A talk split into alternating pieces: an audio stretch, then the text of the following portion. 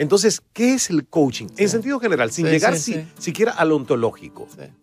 Mira, yo, yo creo que la humanidad vive una crisis eh, que, que tiene que ver con nuestro entendimiento de lo que es saber.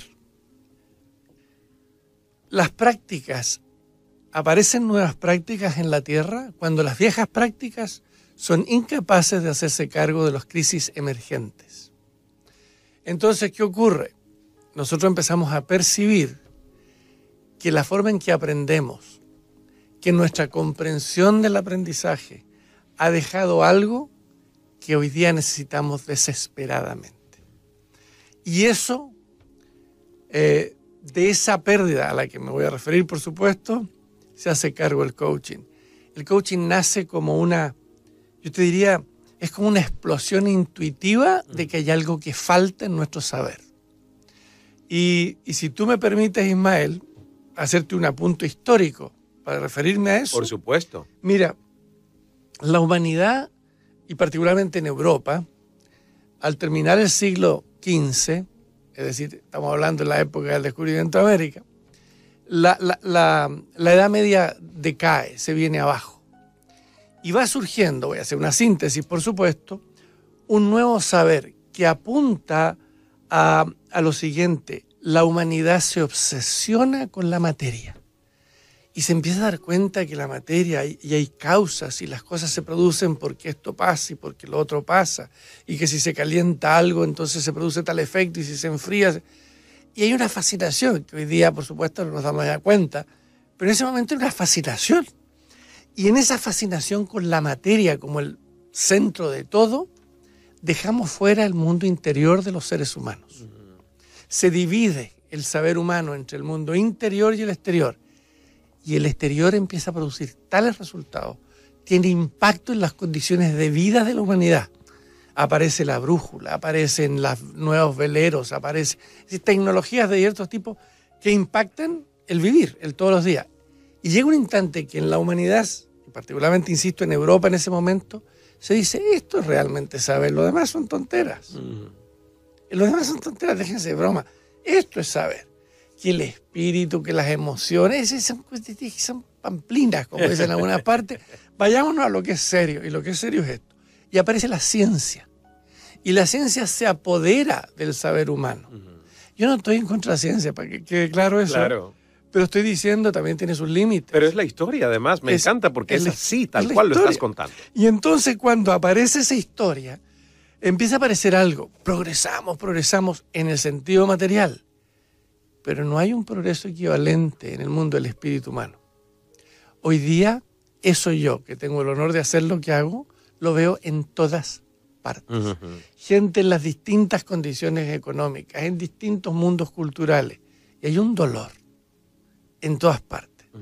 Que ni siquiera hablamos de él, no tenemos espacio para hablar de él, excepto en el mundo terapéutico. Claro. Hasta ahí llega. El coaching surge precisamente en la interpretación mía como un acto, yo diría, desesperado, por incorporar toda la experiencia humana en el aprendizaje y no solo una parte de la experiencia humana. fantástico porque siento y, y- y cuando hablas de esto me viene a la mente una vez que alguien me dijo, mira, es que por mucho tiempo incluso la ciencia se dedicó al tema de lo material y lo físico, lo aparentemente visible, porque también había un monopolio en el tema de la espiritualidad por parte de la iglesia. Así es. Y la Inquisición lo demostró, Ajá. la Edad Media. O sea, no te metas con el espíritu, no te metas con la fe, no te metas con las emociones, métete con eso del causa y efecto y todo lo demás. ¿Crees que eso también contribuyó Sí. a que estos mundos se separaran? Sin lugar a dudas, porque cuando aparece el fenómeno de la ciencia, eh, lo primero que ocurre es una represión brutal. Por ejemplo, Copérnico, siendo un hombre de la iglesia, cuando Copérnico dice la Tierra se mueve, Ujú. este, primero es locura, pero segundo es herejía. Copérnico fue muy sabio, no publicó nada hasta poquito antes de morir, porque sabía que la cosa se ponía fea. Pero déjame decirte algo. Copérnico dice algo fenomenal, increíble, para nosotros no es nada, pero en ese momento era increíble. Dice, no somos el centro del universo. Eso que es un postulado astronómico, también pasa a ser un postulado espiritual. Si Dios nos creó, por supuesto que nos puso en el centro del universo. Lo que decía Copérnico no era solo un postulado astronómico, era un desafío de carácter espiritual, era una agresión, digamos, al mundo espiritual. Pero como Copérnico tenía tanta, eh, un buen espacio, un hombre, una gran reputación, el nombre de la iglesia, no hubo mayor cosa en ese momento. Pero los que siguen a Copérnico, muchos de ellos fueron a la hoguera, muchos de ellos fueron simplemente prisioneros por el resto de sus días, como le pasó a un señor por ahí, Galileo, el resto de su día en su casa, en fin, hubo una gran represión. Pero llega un instante que esa represión no puede continuar, porque esta avalancha de este nuevo saber es tan grande, es tan poderosa, que no hay fuerza que la detenga. Por lo tanto, se llega a una, una especie, no hay un acuerdo formal, un acuerdo. Ustedes encárguense de esta parte, nosotros nos encargamos de la parte interior, de la cosa espiritual y qué sé yo.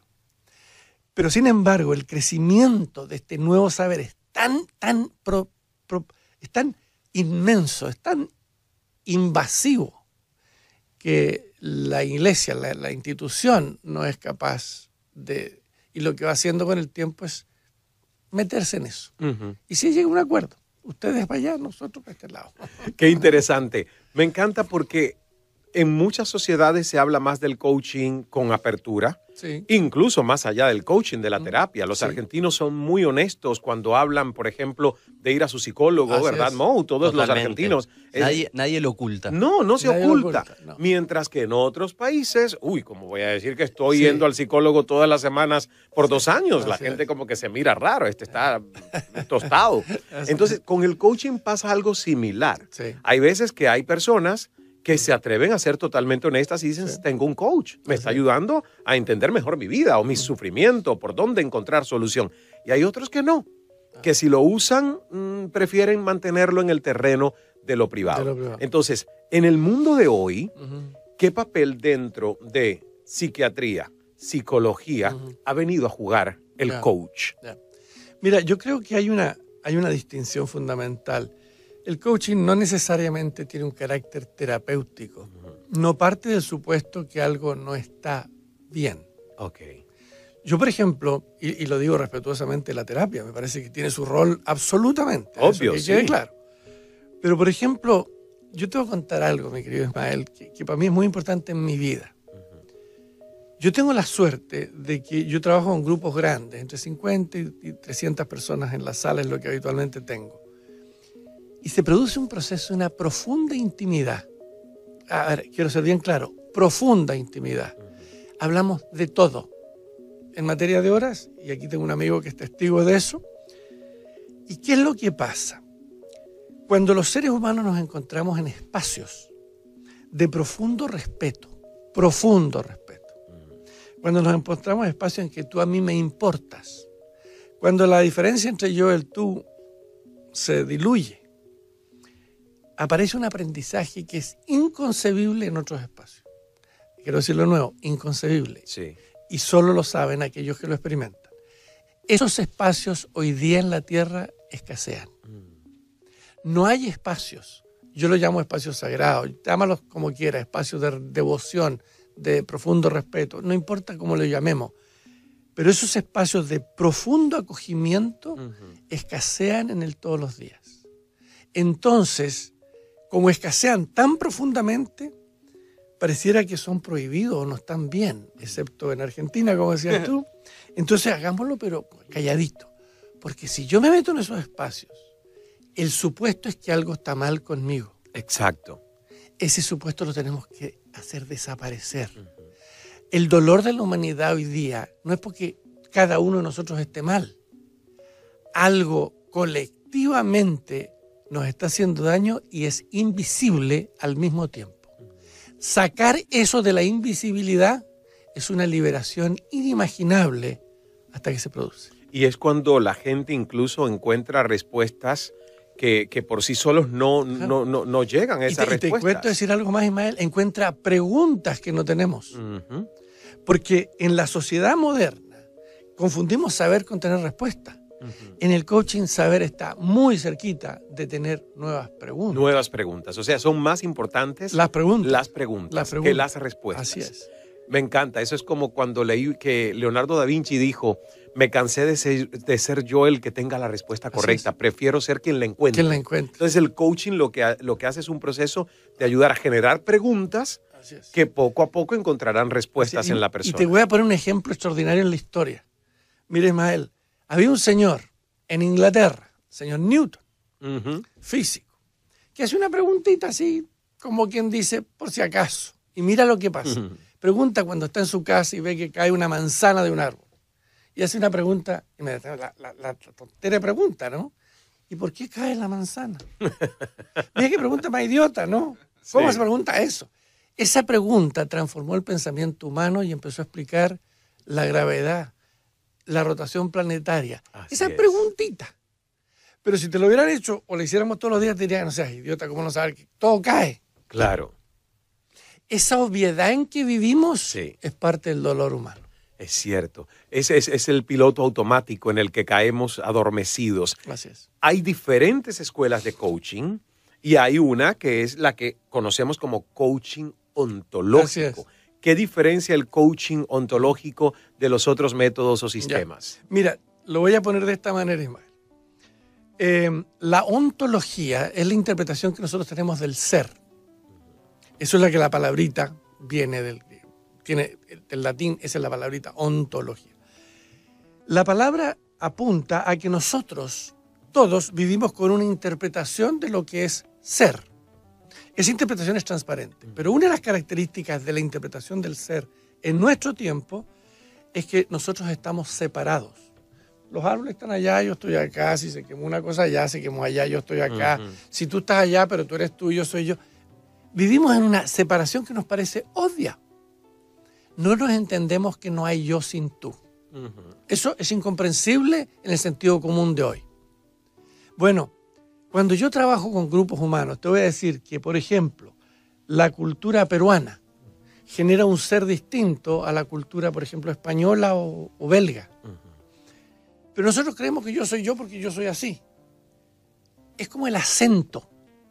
Yo soy yo y hablo con este acento porque nací en un espacio, en un mundo de relaciones. Claro. Pero el acento es una forma visible, pero mi pensamiento, cómo estructuro el entendimiento de la existencia, tampoco es que nació en mi cabeza. No. Lo heredé, lo respiré. Bueno, la ontología, por lo tanto, al comprender el ser, la ontología de la modernidad, separado, nos ha separado. Y por ejemplo, si pasa algo allá, bueno, eso es de allá, yo estoy acá, a mí no me importa. Eso ha producido en la humanidad, por ejemplo, parte del destrozo de nuestro medio ambiente. Eso ha producido en la humanidad la indiferencia o la incapacidad de abrazarte y de aceptarte la apatía porque no nos importa lo que pasa si no nos toca ¿Ah? a nosotros de cerca. Exactamente. Y eso, por eso es que el coaching ontológico quiere decir, y la palabra ontológica es insuficiente para lo que quiero decir ahora. Quiere decir que entiendo el ser. No hay yo sin tú, no es una frase poética. No hay yo sin tú, no es broma. Es un hecho de la vida. Pero no solo el coaching es ontológico, también apunta a un cambio en la epistemología. Y quiero sacar de las palabras difíciles. Quiere decir el entendimiento de lo que es saber. Por ejemplo, el saber en la Edad Media tenía que ver con que yo conocía lo que decían los maestros. Hoy día no tiene nada que ver con eso. Hoy día el saber tiene que ver con tener información, tener data, tener conocimiento de cómo operan las cosas. Sí. Ya. La idea del conocimiento giró de la Edad Media a la modernidad. También giró el propósito del conocimiento. En la Edad Media se sabía con un propósito, vivir virtuosamente para llegar al cielo después de la muerte. Hoy día no aprendemos para eso. Hoy día sabemos para dominar y para predecir, para tener control, que es la esencia del fenómeno eh, tecnológico. Eso nos tiene amarrados, porque si yo quiero saber de ti para controlarte, si yo quiero saber para estar en control, hay miedo detrás de eso. Entonces, tenemos que girar también nuestro entendimiento del propósito del saber. No sabemos para convivir, no sabemos para celebrar, no sabemos para agradecer, sabemos para controlar. Eso también es un giro que ocurre en el espacio del coaching ontológico. Y hay un tercero. Y este es, suena extraño, pero lo voy a decir. Es la cosmología. La cosmología. Sí, señor. Nosotros vivimos en un entendimiento de que el cosmos es básicamente materia que gira manejada por las leyes de la física, sin propósito y sin sentido. En este mundo que no tiene propósito ni sentido, el sentido lo tenemos que inventar nosotros. Tú sabes, y yo traje aquí una frasecita de unos físicos y de unos biólogos que lo quiero leer, si tú me permites, pero ese entendimiento del cosmos se nos mete en la piel. Vivimos en un cosmos sin sentido y sin propósito. No lo digo yo, lo dicen los Nobel de Física, los Nobel de Química, los Nobel de lo que sea. ¿Qué quiere decir eso? Que si estamos inmersos en un mundo sin propósito, ¿cómo constituyo yo sentido de mi existencia?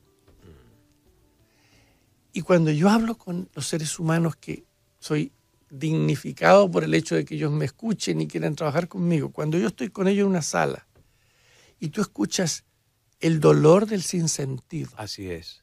El profundo dolor de una vida en que lo único que tiene sentido es tener más, pero eternamente más no tiene sentido.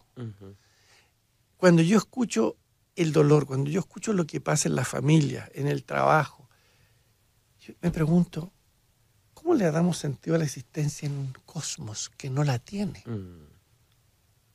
Que le dijimos, esto el cosmos es esto.